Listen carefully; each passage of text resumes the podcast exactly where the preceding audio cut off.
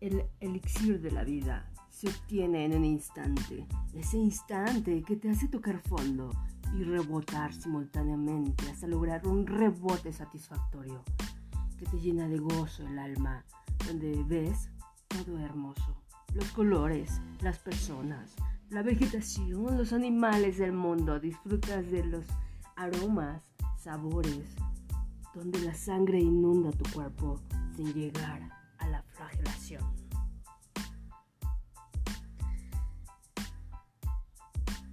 Este fue el poema número uno de Kenshin Moe Diamante, el, el elixir de la vida. El siguiente poema, querido auditorio, es para mi amado esposo.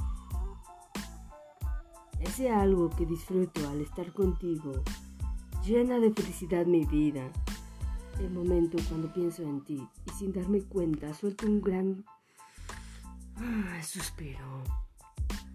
Tú estando lejos y yo también conectados a la distancia, disfrutar de tu voz y tu sonrisa que inunda la bocina del teléfono, nuestras charlas nocturnas. Me hace ser adicta a ti anhelando que llegue el día siguiente y estar ahí juntos otra vez. Una vez más. Poema número 2 de Kenshin Diamante. Juntos una vez más para ti, querido esposo. Querido auditorio, no se pierdan el poema número 3 de Kenshin Diamante en la próxima emisión. Hoy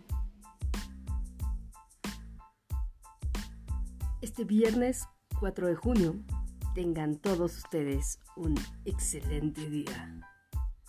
Un día lluvioso, día frío y hermoso.